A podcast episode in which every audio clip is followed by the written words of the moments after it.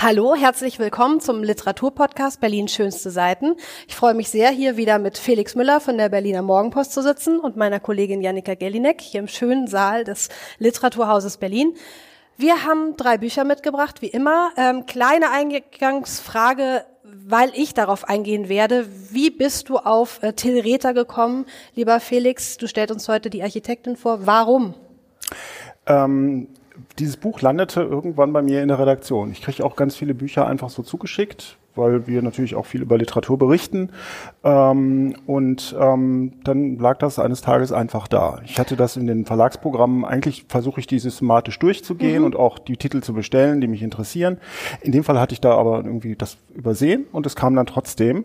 Und äh, das hat mich angesprochen. Es hat Gründen. ein aufregendes Cover, also was man vielleicht äh, genau einmal in die Kamera jetzt im Ton natürlich schwierig ja. zu sehen. Was ist zu sehen? Magst du es beschreiben? Ja, zu sehen ist eine ähm, Westberliner Spezialität, ähm, ein architektonisch, wie ich finde, eigentlich sehr interessantes Gebäude mit einem furchtbaren Namen, gelegen an der Schlossstraße in Steglitz, äh, der Bierpinsel.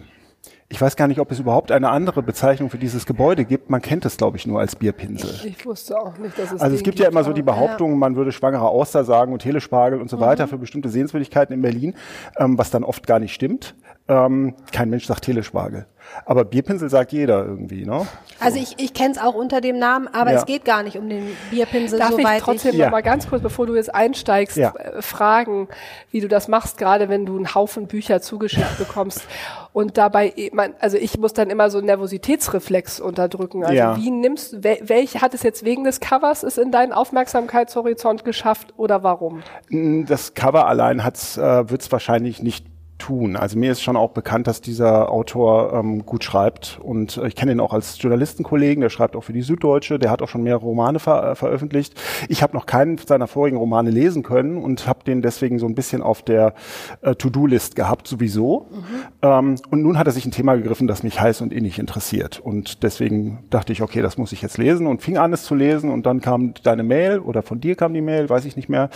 Ähm, was machen wir denn jetzt in der nächsten Folge des Podcasts? Und da war ich schon zur Hälfte durch und dann ja, super. Okay, Na dann steig doch mal voll ein. Du darfst ja auch beginnen heute. Genau. Also ich ähm, stelle vor den Roman von Till Räther, Die Architektin. Und wir haben schon kurz erwähnt, äh, dass es äh, hier, äh, ähm, dass hier ein äh, interessantes Gebäude auf der Titelseite ist. Es geht im, im weitesten Sinne auch um Architektur in diesem Roman.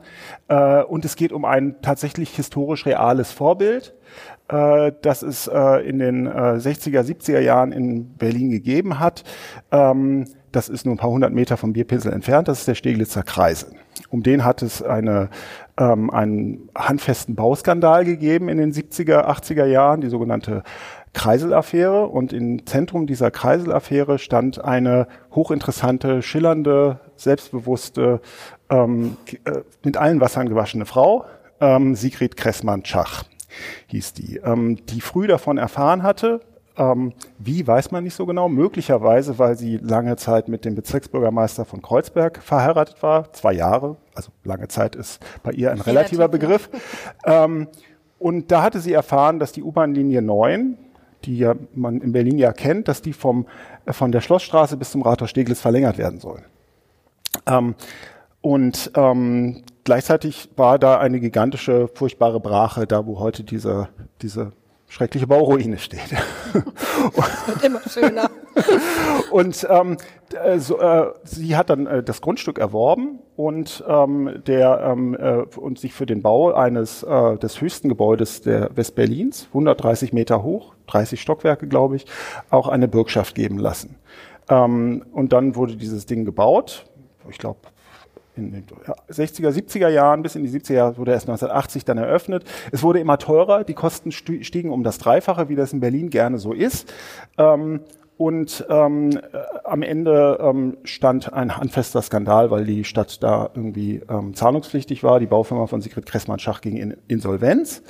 Und ähm, äh, sie hat da eigentlich keinen finanziellen Schaden von getragen. Man hat immer wieder versucht, sie mit äh, Untersuchungsausschüssen anzuzählen und sie dafür zur Verantwortung zu ziehen, aber auf dem Papier war sie sauber. Es hatten andere für dieses äh, Unternehmen gebürgt und ähm, sie ging gut aus der Sache raus. Sie hat dann noch weitere schreckliche Gebäude in Berlin verantwortet. Ähm, der Kreisel ist ja, man muss es aussprechen, ist ja nun wirklich kein schönes Gebäude.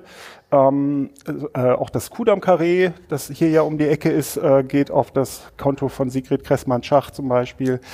Ähm, und das spricht mich als historischer Stoff schon mal an, weil ähm, ich finde, dass wir in den letzten Jahren so eine gewisse ähm, Verklärung Westberlins erlebt haben, ähm, als eine unglaublich coole, ähm, von Subkultur bestimmte äh, pulsierende, fantastische Metropole. Das fing ja. an mit so einer David Bowie-Nostalgie ah, rund okay. um seinen Tod. Mhm.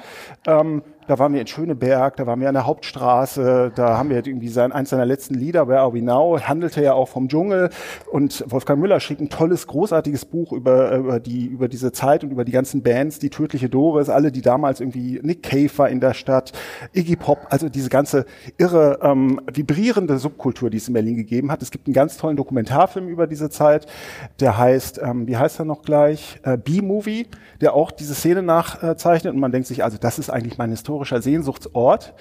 Ähm, aber so einfach ist es ja nicht. Mhm. Also es gibt also auch die andere Seite, es gibt ein furchtbar miefiges und verfilztes und ähm, ja irgendwie ähm, kalt in die Ecke gestelltes West-Berlin, das äh, auch zeitgleich existiert mhm. hat und in diesem und in, in dem auch wirklich äh, das, äh, die Hässlichkeit des heutigen Berlins mit erfunden wurde. Ne? Also die ganz wie die autogerechte Stadt, die in den 60er, 70er Jahren umgesetzt wurde, ähm, ist damals da mit erfunden worden. Der Kreisel ist, also wenn man sich da mal umschaut, da am äh, Hermann-Ehlers-Platz mhm. und äh, am Steglitzer Kreisel, dann ist man ja eigentlich nur von Autobahnauffahrten umgeben.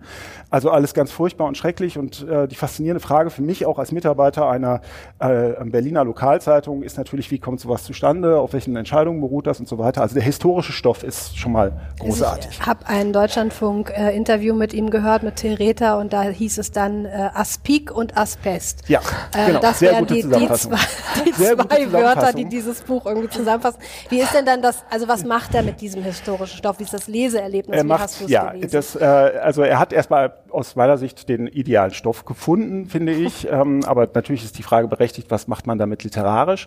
Ähm, und er findet ganz viele äh, Zugänge, ähm, dieses, ähm, dieses etwas abgestandene das ist ja in Berlin, das hat den Zweiten Weltkrieg gerade erst 25, 30 Jahre hinter sich, das muss man auch sehen. Ne? Dieses ähm, und ist gleichzeitig hängt am Tropf der Berlin-Hilfe. Gleichzeitig gibt's da so ein paar Baulöwen und Löwinnen offensichtlich, die irgendwie auf dicke Hose machen. Ähm, äh, also das äh, kann der auf eine sehr differenzierte und auch atmosphärisch für, für mich gut nachvollziehbare Weise nacherzählen. Und das Stichwort Aspik ist so ein gutes Beispiel dafür. Die Widerlichkeit von kalten Buffets damals. Ja. ja. Also wo Aspik eine große Rolle spielt. Ja. Ähm, ist, ist ein Beispiel dafür, wie, wie, wie präzise er das äh, ähm, äh, sich vor Augen geführt hat und auch dem Leser ähm, zu spüren äh, gibt. Ähm, dieses, also es, ging, es beginnt ja bei Aspik und äh, mhm. hört bei Mayonnaise, Salaten und mhm. anderen Verbrechen auch noch nicht auf. Ne? Also Käseigel. Käseigel. es ging bei den kalten Buffets der Zeit damals darum ja nicht um gesunde Ernährung, sondern um die Zufuhr von möglichst vielen Kalorien. Also die ähm, die die Ideale, die Ernährungsideale waren ja ganz andere. Ne? Also man stellte damit auch einen bestimmten Status zur Schau, ne? wenn man besonders viele Kalorien in sein kaltes Buffet packen konnte. So und er erfindet also eine um diesen historischen Kern äh, erfindet er also eine, wie ich finde, sehr hübsche und gut lesbare Geschichte ähm, eines jungen ähm, Lokaljournalisten, Otto Breetz heißt das der. Das hat dich besonders angesprochen. Das hat mich natürlich besonders angesprochen.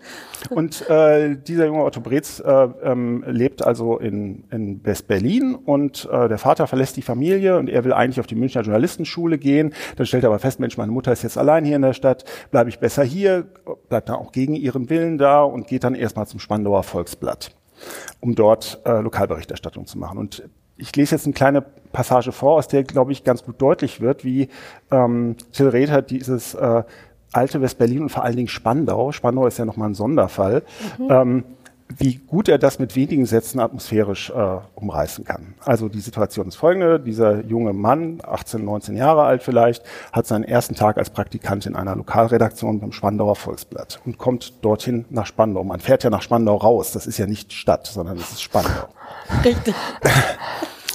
Vor seinem ersten Praktikumstag hatte Otto Breetz Spandau noch nie betreten. Der Nachkriegsschutt war hier etwas weniger dringlich weggeräumt worden, so dass der Stadtteil die Aura einer schlecht aufgeräumten Abstellkammer hatte. Wie überall in West-Berlin waren die Straßenschneisen breit, die Fassadenputze nikotinfarben und die Zweck Zweckbauten gerade so hoch, dass sie einem den Morgenhimmel verdeckten, wenn man unmittelbar vor ihnen stand. Der Stadtteil strahlte auf Otto eine gewisse Selbstgenügsamkeit aus, die dafür sorgte, dass er sich noch einsamer fühlte. Hier schien nun wirklich niemand auf ihn zu warten.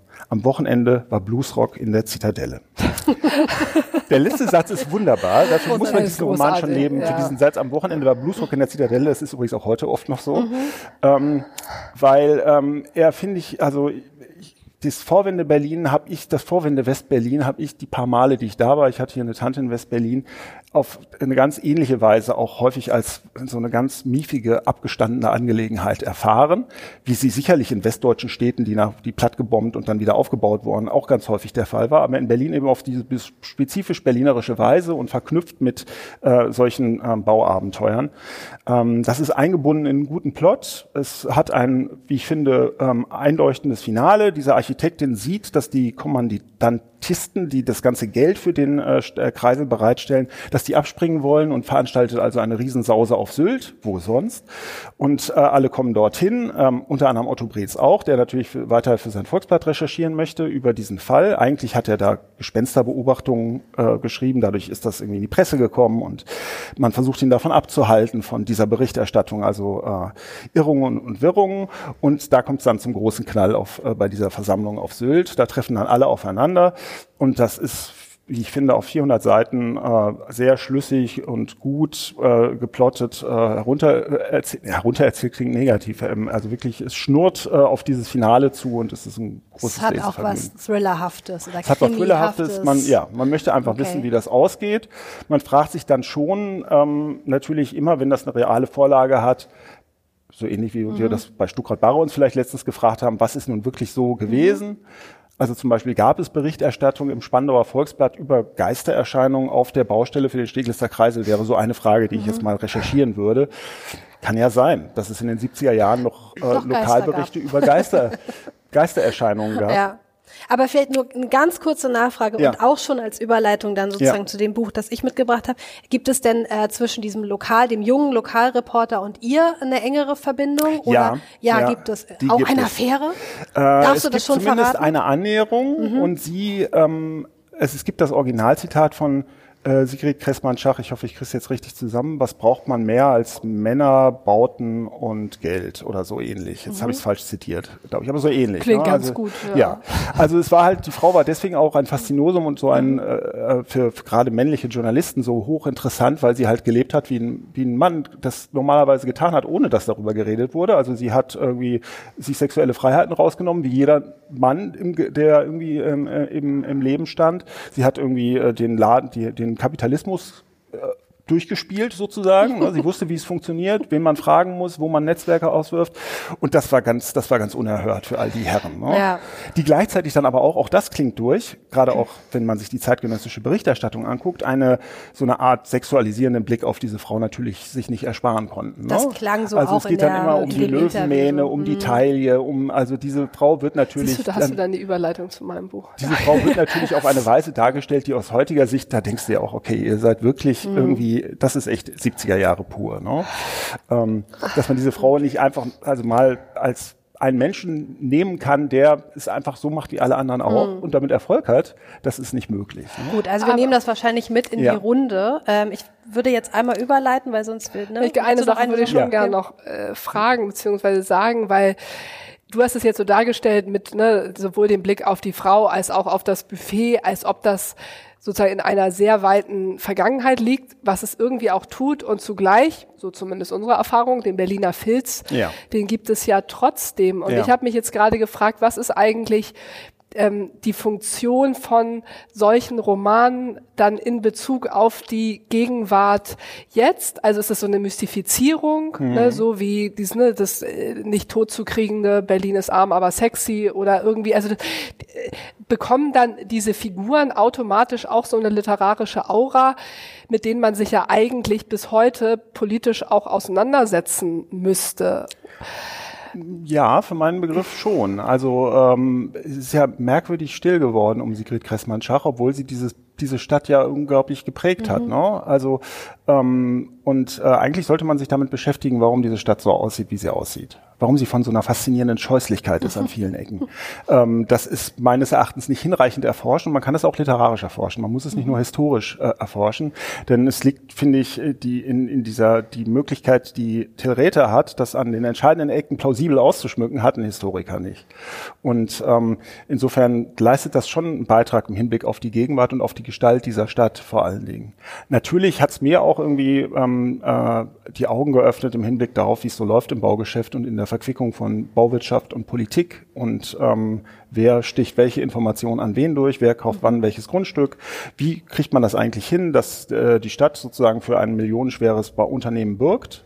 Wir haben jetzt derzeit in Berlin mehrere solcher, ähm, nicht von der Stadt, aber vom Bund getragenen Bauvorhaben. Wir haben irgendwie am, am Kulturforum haben wir das äh, große Museum äh, der Moderne, das ja. da entstehen soll, wo man äh, sich ja auch immer die Frage stellt, wenn man davor steht, Mensch, jetzt werden hier 600, 700 Millionen Euro verbaut wie ist das eigentlich genau zustande gekommen? Ist ja eigentlich völlig irre. Ne? Mhm. Also was ist da was, was steckt da für, was stecken da für Geschichten dahinter? Und dafür eine Sensibilität zu schaffen, ist, glaube ich, eine Leistung, die dieser Roman erbringt. Ja, also ein historischer Stoff, der aber sehr aktuell ist, ja. weil man eben die Parallelen zum ja. Heute ziehen kann. Gut, das wäre dann auch noch eine Parallele vielleicht zu dem Buch, was ich mitgebracht habe. Ähm, ich habe euch Nick Hornby mitgebracht, Just Like You. Ähm, und ich hatte ja am Anfang gesagt, ich will noch mal erzählen, wie es überhaupt dazu gekommen ist, weil es ist 2020 schon bei Kiwi erschienen und im Original, also übersetzt ist es von Stefan Kleiner, ähm, im Original noch davor, aber es war tatsächlich ein Lesetipp eines Freundes und ähm, kommt ja gar nicht so häufig mehr vor. Ich weiß nicht, wie es dir geht. Ich kriege nicht mehr so viele Lesetipps, weil, glaube ich, die Leute immer davon ausgehen. Du kennst schon alles. Entweder sie kennt eh alles oder sie liest eh nicht das, was ich ihr vorschlage, weil sie äh, na, zu viel auf dem Schreibtisch hat, wie auch immer. Und dann dachte ich, ach ja, krass, Nick Hornby, das ist schon richtig lange her. Also High Fidelity, ich habe es auch nochmal nachgelesen. Ich habe es wirklich vor 24 Jahren gelesen.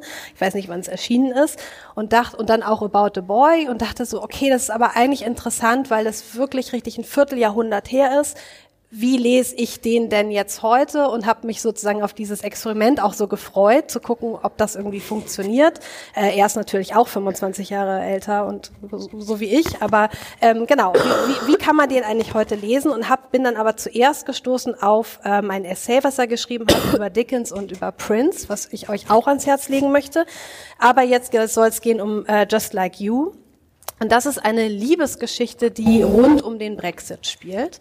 Ähm, und ich fand es wirklich in, interessant. Ich habe es sehr, sehr gerne gelesen. Es besteht zum großen Teil aus Dialogen ähm, und beschreibt die Geschichte von Lucy, einer 42-jährigen Frau, die getrennt lebt von ihrem Mann mit zwei Söhnen in London. Das Ganze spielt im Jahr 2016, also rund um das Votum zum Brexit. Ähm, und äh, genau, sie verliebt sich in einen 22-jährigen mit dem Namen Joseph oder Joseph. Ähm, das was auch noch interessant ist, ist also sozusagen, es gibt diese große, diesen Altersunterschied. Deshalb habe ich jetzt eben auch noch mal nach der Architektin und dem äh, Lokaljournalisten gefragt. Also sie haben 20 Jahre Jahresunterschied oder äh, Altersunterschied zwischen sich und äh, Joseph ist schwarz und sie ist weiß.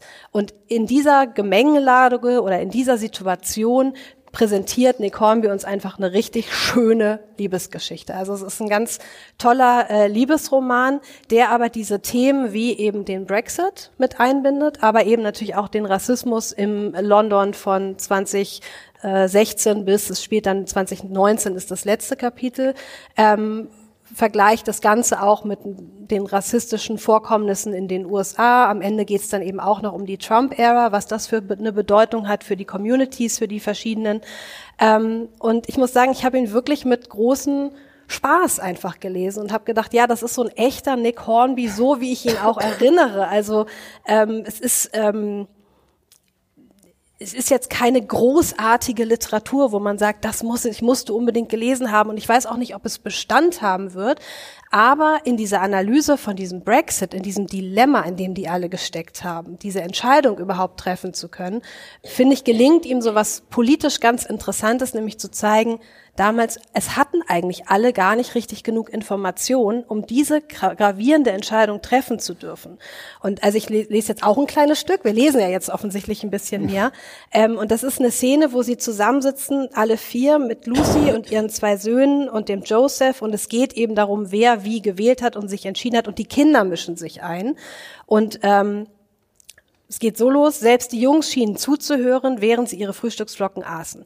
Also hat der Austritt gewonnen? fragte Dylan. Ja. Bist du sauer? Ich bin ein bisschen traurig. Ich weiß gar nicht mehr, ob ich dafür oder dagegen war, sagte Al, das ist der zweite Sohn. Du warst für den Austritt, sagte Dylan. Ich war dagegen. Ha, Verlierer. Ich wusste gar nicht, dass du für den Austritt warst, sagte Lucy. Warum denn? Weil er dagegen war, sagte Al. Das ist keine kluge Art, eine politische Entscheidung zu fällen, sagte Lucy, ehe ihr einfiel, dass sie auf exakt dieselbe Weise abgestimmt hatte. Vielleicht hatten es letztlich alle so gemacht. Hm. Und er zeigt halt in dieser kleinen Szene mit den beiden Jungs, die sich darüber streiten, ne, du warst dafür, du warst dagegen, ich habe gewonnen, ich habe verloren und so weiter. Die anderen haben es auch nicht anders gemacht. Man hat eigentlich in diesem ganzen Austrittsdebakel immer nur geguckt, in welche soziale Schicht passe ich eigentlich? In welche kulturelle Schicht passe ich? Bin ich irgendwie eher bürgerlich, Oberschicht, wie auch immer, oder Arbeiterklasse? Ähm, wie stimmen die anderen ab? Also so wie die abstimmen, stimme ich auf keinen Fall ab, also bin ich wohl die Gegenseite. Und ich finde, das macht er so total schlüssig in diesen verschiedenen Dialogen mit den Kindern, aber es gibt auch eben die, während dieser Liebesgeschichte oder in dieser Liebesgeschichte gibt es Diskussionen zwischen den beiden. Josephs Eltern stimmen für den Brexit, sie und ihre ganze Blase stimmt natürlich dagegen. Ähm, und daran kann er so ganz gut äh, diesen politischen Prozess, der eben ein ja, fataler, sage ich jetzt auch aus meiner Sicht war, oder eine fatale Entscheidung, ganz gut aufrüppeln. Und könntest du sagen, also weil wir uns das ja jetzt auch immer wieder im Bezug auf Corona-Romane oder so fragen, ähm, ist das jetzt schon verarbeitet? Also auch das jetzt so, ich stelle mir jetzt den Nick Hornby-Ton vor, plus Brexit, mhm. was ja eine tiefe traumatische Erfahrung äh, für, für das ganze Land war. Funktioniert das schon oder ist es doch eher so ein, genau, ich sammle jetzt mal Thesen, Dialoge, die stattgefunden haben? Ähm, mit anderen Worten, war der Roman jetzt in deinen Augen schon fertig, auch in Bezug auf die Reflexion des Geschehenen? Oder glaubst du, da wird auch noch was ganz anderes kommen, passieren an Romanen? Mhm die den Brexit verarbeiten, dokumentieren. Also ich finde, es war ein echt gelungener erster Versuch und weil er sich zeitlich beschränkt auf dieses 2016, also wirklich das Jahr rund um den um das Votum, ähm, funktioniert das für mich, weil das schon eine Reflexionsmöglichkeit oder Ebene ähm, hat. Ne? Es ist acht warte, neun Jahre sogar her, ne? 2016 so im Übrigen ja auch Trump. Ich meine, das ist alles noch so dicht, es fühlt sich noch dicht an, aber es ist schon fast wieder eine Dekade. Ähm, das gelingt und er versucht eben jetzt nicht dann noch zu erklären, ob die Auswirkungen jetzt funktioniert haben oder nicht funktioniert haben, wie das jetzt ist, sondern er bleibt in diesem ähm, Vakuum, in dem sie sich alle befunden haben, in dieser Desinformation auch, total schrecklich. Und da waren ja auch wirklich viele Fake News unterwegs und diese erinnert ihr natürlich diesen Bus, wo der diese Bus, wo elende Zahl der, drauf, stand, drauf stand, wie ja. viel Geld fürs Gesundheitssystem dann eingespart werden würde ja. und so weiter. Aber darauf lässt er, er lässt sich sozusagen auf diese Diskussion drumherum ein, aber er bewertet das nicht, wie ist das jetzt irgendwie ausgegangen, sondern es, er, er stellt die Debatte eigentlich dar und auch diese verzweifelte Debatte, also zum Beispiel ist es so, dass Joseph einfach für und gegen den Brexit stimmt. Und damit in einer Person eigentlich auch klar macht, diese Wahlentscheidung war gar keine richtige Wahlentscheidung. Die Leute waren zu wenig informiert und vielleicht, muss man auch sagen, war die Wahl zu groß, war die Entscheidung zu groß, als dass man sie mit einem Ja oder Nein hätte treffen können. So, und das finde ich macht der, also macht er total explizit ähm, und, und, und fundiert und geht aber eben nicht weiter. Und das, was du sagst, mehr Reflexion wird kommen und muss auch kommen über die Auswirkungen. Aber darauf, das ja, Reflexion nicht, ne? oder oder eben auch Metapher, so also mhm. dass man es eben nicht aus dem aus dem Leben beschreibt. Also ich habe mich hab am Wochenende eine Fahne gelesen, äh, wo ich das Gefühl hatte, Corona wird jetzt halt so dokumentarisch, ja. thesenartig. So, da habe ich halt nach der Hälfte aufgehört, mhm. weil ich dachte, das interessiert mich nicht. Ich möchte jetzt wissen, was sozusagen an Metaphern kommen, mhm. an literarischen Bildern, an, an, an Verarbeitung, die eben über so ein ne, persönliche Dokumentation hinausgehen. Ich glaube, so. das schafft er eben durch dieses ungleiche Paar. Ja. Dieses eigentlich, dieses Paar, wo du denkst, hä, das kann doch gar nicht funktionieren. Und das funktioniert aber eben doch, wo sozusagen man sich gegenseitig immer wieder klar macht, ähm, ja, es ist aber nicht so einfach. Also meine Eltern voten nicht einfach nur für den Ausstieg, weil sie Arbeiter sind oder weil sie schwarz sind oder so, sondern es ist eben viel komplexer. Und ich finde, dieses, diese Ambivalenz zeigt sich also als Metapher dann in diesem Paar, ähm, was irgendwie gegen äh, Altersdiskriminierung ankämpft, gegen Rassismus, also Alltagsrassismus ankämpft ähm, und aber auch, also es ist gar nicht so ein Kampf, die machen es mit einer krassen Leichtigkeit. Das ist eigentlich das Schöne daran. Und ähm, das steht außer Frage, dass die einfach ein Paar sind und sich lieben und drumherum naja, die Welt muss sich halt irgendwie, äh, muss, muss sich halt drumherum ordnen und sie müssen dann damit auch irgendwie klarkommen. Also das ist, glaube ich, wenn die Metapher des Buches. Kommen die entsprechenden Politiker mit Klarnamen vor? Sind das Figuren, die in, dem, in der Romanhandlung eine Rolle spielen? Ja. Oder sind das nur Positionen, die da rein? Nee, an der Peripherie. Ja. Wie heißen die denn alle noch? Weißt du, das ist doch auch das Interessante. Ja, eben, das habe ich mich auch gerade gefragt. Die sind nämlich, also äh, kommen vor und hier dieser ganz fürchterliche, aber ich komme wirklich gerade nicht auf, sondern ja. kommt einmal namentlich vor, ähm, nicht Pharrell, also ähnlich, ähm, aber eben nur an der Peripherie und sie sind ja auch weg. Das ist ja das Schlimme. Diese Politiker haben damals gesagt, wir sind ja nur für den Brexit da. Mhm. Und wenn der Brexit vollständig, dann sind wir weg. Wir räumen danach nicht auf. Das heißt, den muss, den Mist, den muss jetzt jemand anders aufräumen, mhm. egal wie man dazu steht. Ähm, also ich habe jetzt auch noch mal kurz nachgeguckt. Also das ist tatsächlich irgendwie nur äh, neun äh, Prozent der Briten ähm, finden den Brexit gelungen. Also momentan. Ist natürlich ein Momentanbild, aber neun Prozent ist extrem wenig. Ja. Ähm, genau, und 62 halten es für einen Misserfolg. Wir werden sehen, wie es sich entwickelt. Aber genau, ja, die kommen an der Peripherie vor, aber es da, auch darum geht es. Ja. Es geht eher darum, wie die Menschen in dieser Situation umgegangen, miteinander umgegangen sind oder überhaupt diese Meinungsfindung, die fast unmögliche getroffen also haben. Ich finde es einen spannenden Ansatz oder ich glaube, das ist auch ein sehr realistischer Blick auf die Welt, dass man politische Entscheidungen oder zu, politische Zugehörigkeiten entscheidet, indem man sich bestimmten Gruppen zugeordnet ja. fühlt. In dem Fall müsste man ja eigentlich sowas wie eine volkswirtschaftliche Analyse vornehmen, mhm. um äh, zu, zu dem, also um abwägen zu können, ist das jetzt richtig oder falsch, äh, aus der Europäischen mhm. Union auszusteigen.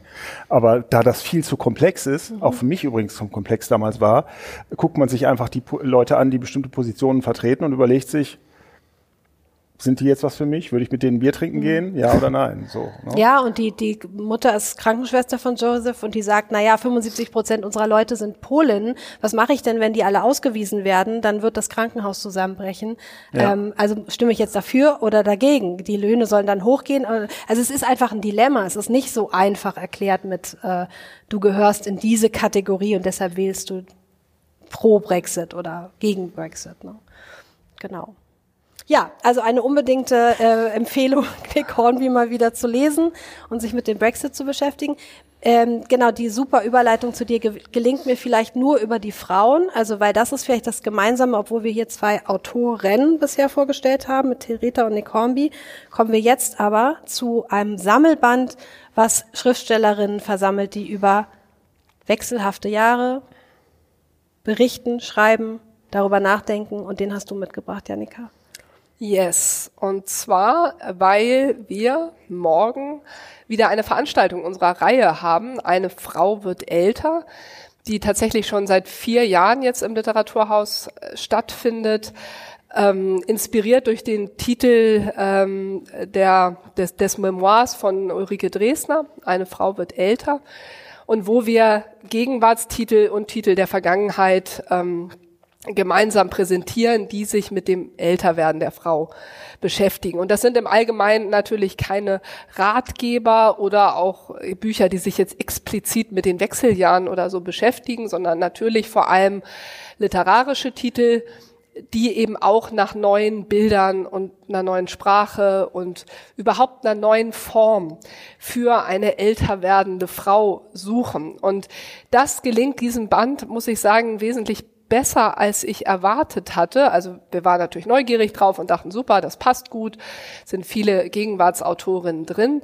Aber mir sind bei der Lektüre tatsächlich ein paar Sachen klar geworden, also auch über diese Reihe. Und ähm, das war natürlich sehr produktiv. Ähm, zum einen natürlich die Frage, ab wann ist eine Frau eigentlich älter? Und sie machen das hier ganz charmant. Das sind immer so die, die ähm, äh, Geburtsjahre dem Text vorangestellt. Ähm, es sind halt von Alida Bremer über Marlene Strerowitz, äh, Barbara Frischmuth, Marianne Gruber, Katja Oskamp, also eine ganze Reihe namhafter Gegenwartsautorinnen. Und man könnte jetzt einmal sagen, gut, so plus minus 50. Also das ist ein Alter, was ziemlich oft vorkommt. Ähm, und was wir hier auch gemacht haben und wo ich mir jetzt gar nicht so sicher bin, ob das eigentlich auf die Dauer funktioniert, ist natürlich sich mit dem körperlichen Verfallsprozess äh, zu beschäftigen. Also ich habe jetzt mittlerweile wirklich schon sehr viele und auch sehr unterhaltsame Metaphern über schwabbelnde Oberarme oder irgendwie ne, allmählich in die Breite gehendes Hinterteil oder Falten gelesen. Und eine der Fragen, die ich mir halt gestellt habe, war, ist, ob Selbstironie, was ja immer eigentlich eine gute Idee ist und auch sicherlich im Zusammenhang mit dem Älterwerden eine gute Idee ist, ob das aber auch eigentlich so ein, eine Sackgasse ist. Indem man das halt irgendwie besonders lustig darstellt, wie man irgendwie vorm Spiegel steht und noch irgendwie versucht, was zu retten oder und ob man, ob danach eigentlich die Einsamkeit mit so einem Alterungsprozess nicht womöglich noch größer ist, weil du jetzt hast so das Stilmittel Selbstironie irgendwie verfeuert und was kommt eigentlich dann? Und das Zweite, worüber ich noch nie nachgedacht habe und was auch total interessant ist, ist, dass es, glaube ich, tatsächlich so eine Generationenverschiebung gibt, wie mit diesem Alter umgegangen wird. Ähm, die jüngste Autorin ist Linda Stift äh, mit Jahrgang 1969 und die älteste ist, glaube ich, Barbara Frischmuth oder mit 1949 oder ich glaube sogar noch jemand noch älter.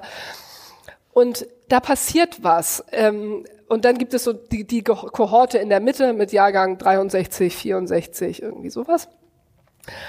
Und ähm, tatsächlich schreibt Barbara Frischmuth einen Text, wo ich dachte, ach lustig, das hätte ich vielleicht mal gedacht, aber das hat sich ich weiß gar nicht, weiterentwickelt stimmt nicht, aber da ist sozusagen ein, sind neue Bilder oder, oder äh, neue Reflexionen schon eingezogen, indem sie nämlich sagt, ja, man muss sich ja nicht immer so auf sein Äußeres konzentrieren. Und eigentlich sind die, die Frauen, also sie Zitat, mich begeistern alte Frauen, die durch ihre Kumpelhaftigkeit den Männern keine Chance geben, sie zu ignorieren. Wobei die Augenhöhe von den Frauen ausgeht und nicht von den Männern erbeten werden muss. Also das habe ich irgendwie schon nicht so richtig verstanden. Hat sie ein Beispiel dafür, wenn Sie damit Nein, meinen? nein, das war sozusagen, sie, sie überlegt eben, wie kommen wir aus dieser Falle raus, immer so auf unser Äußeres reduziert zu werden und endet dann jetzt so ein bisschen äh, und, und, äh, unzureichend zusammengefasst mit der These, ne, es kommt auf die inneren Werte an. Und dann gibt's Linda Stift auf der anderen Seite, die in ihrem Text beschreibt, dass Männer ganz offensichtlich keine Punkte mehr damit machen können, im öffentlichen Raum das Aussehen von Frauen zu kommentieren. Also sowohl ne, in, in freundlich gemeinter als auch in negativer Absicht. Das fand ich ganz interessant. Also da klafft halt schon ziemlich viel dazwischen. Und dann gibt's die in der Mitte, die einfach sehr, zum Teil sehr lustig, aber auch sehr nachdenklich reflektieren, okay, was ist jetzt dran? Also wie ich brauche, sagt glaube ich Ulrike Dresner, ich brauche eine neue Form für die, die ich jetzt bin. Ne, es geht eben nicht die Oma, es ist nicht mehr äh, jung und sexy. Wer bin ich jetzt? Äh, es ist, glaube ich, so lustig, bei, bei Katrin Settich zitiert sie ihre Mutter, die immer sagt, was glaubst du, wer du bist? Und sagt sie, ja, die, die Frage beschäftigt mich eigentlich immer noch. Ich weiß ähm, es nicht. Und, und hängt sich auf zwischen einem anderen Satz, der sie immer verfolgt, wer will die Alte denn noch sehen, was irgendein Mann über eine alte Schauspielerin im Fernsehen gesagt hat. Wie das ganze Buch überhaupt durchzogen ist von so Sätzen und das kennen Sonja und ich bestimmt auch. Ich weiß nicht, ob du auch, Felix, aber es gibt ja so Sätze, die haften sich dann plötzlich fest. Irgendwas Gemeines oder noch nicht mal Gemeines, das sind die schlimmsten Sätze, die sich dann irgendwie so einbrennen. Und wie, also so äh, ganz, hier gibt's zwei ganz besonders schlimme, ähm, natürlich übers Aussehen, hinten Lyzeum, vorne Museum. Und eine Frau wird äh, ge ähm, gefragt, als sie sich was Schickes angezogen hat, ähm, ist das von Beate Use aus der Seniorenkollektion? Und du kannst dir halt schon denken, dass das, das sind keine ausgedachten Sätze, das sind Sätze, die tatsächlich Männer zu Frauen. Ja, Männer ja. zu Frauen, ausschließlich Männer zu Frauen. Oh. Und ähm, und dazwischen sozusagen seine Form zu finden. Und mein, mein, mein Lieblingstext äh, ist, glaube ich, von, von Ruth Scherha, die ich auch noch nicht kannte als Autorin, die erst beschreibt, wie sie sich Klamotten anzieht, die sozusagen altersgemäß sind. Und ihr Mann stellt das auch fest, sozusagen, es ist jetzt alles so ein bisschen Gedeckte lockerer Farben. geschnitten, äh, gedeckter geschnitten, keine nackten Arme mehr, keine nackten Beine mehr und denkt sie, ja, scheiß drauf, ich kaufe mir jetzt wieder so ein Schlauchkleid und dann zieht sie Schlauchkleid an, das geht, das fühlt, fühlt sie sich auch nicht, das hat irgendwie den ganzen Rücken ausgeschnitten und dann kommt halt irgend so ein blöder Kommentar. Dann zieht sie keine Unterwäsche mehr an. Und das, der Text endet damit, dass sie dann ihre ganzen Klamotten wegschmeißt und sagt dann zu ihrem Mann, als er dann so sagt, so empfindest du das jetzt sehr nachhaltig, du willst jetzt keine Klimadiskussion. Und das hat irgendwie, also so ne, in dieser, dieser Bildhaftigkeit auch diesen Prozess des Rausfindens, dass es halt allein mit Trotz noch nicht getan ist, dass es allein mit gedeckten Kleidern noch nicht getan ist eben diese neue Form zu finden. Mhm. Und, und da arbeiten sich halt die Texte in ganz unterschiedlicher Art und Weise dran ab und ähm, haben mir sehr große Lust auf unseren Abend morgen gemacht.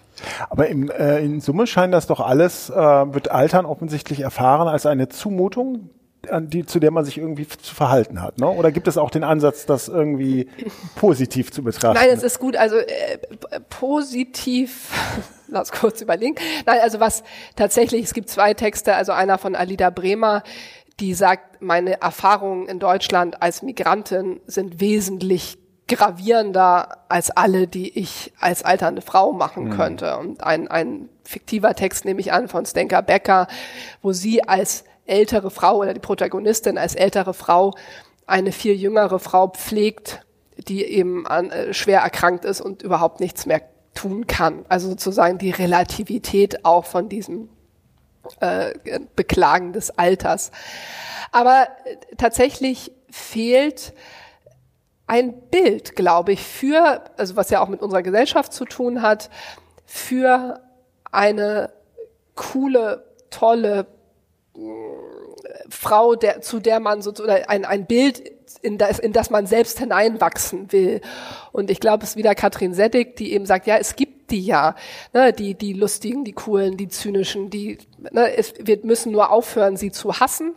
Wir müssen selbst uns empowern, eben so eine Frau zu werden und uns vielleicht wirklich mal zu emanzipieren von diesen immer gleichen, mhm. vor allem über den Körper gehenden Ekelmetaphern.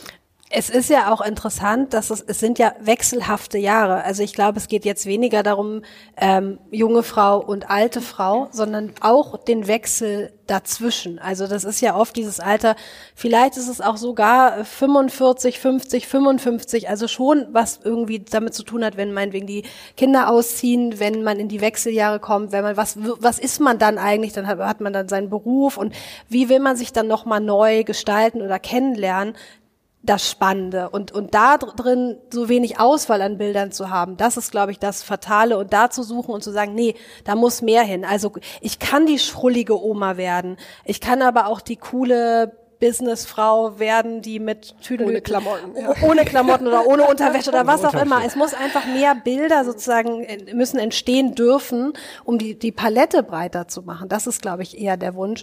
Und ähm, naja, dass man sich da immer irgendwie wieder neu erfinden muss und möchte. Das, das ist doch eigentlich erstmal was Gutes. Ja, total. Ja. Ich jetzt mal, damit das, das jetzt hier eine schöne Symmetrie hat, auch noch den letzten ganz unspektakulären Absatz aus dem Text von Katrin Seddig.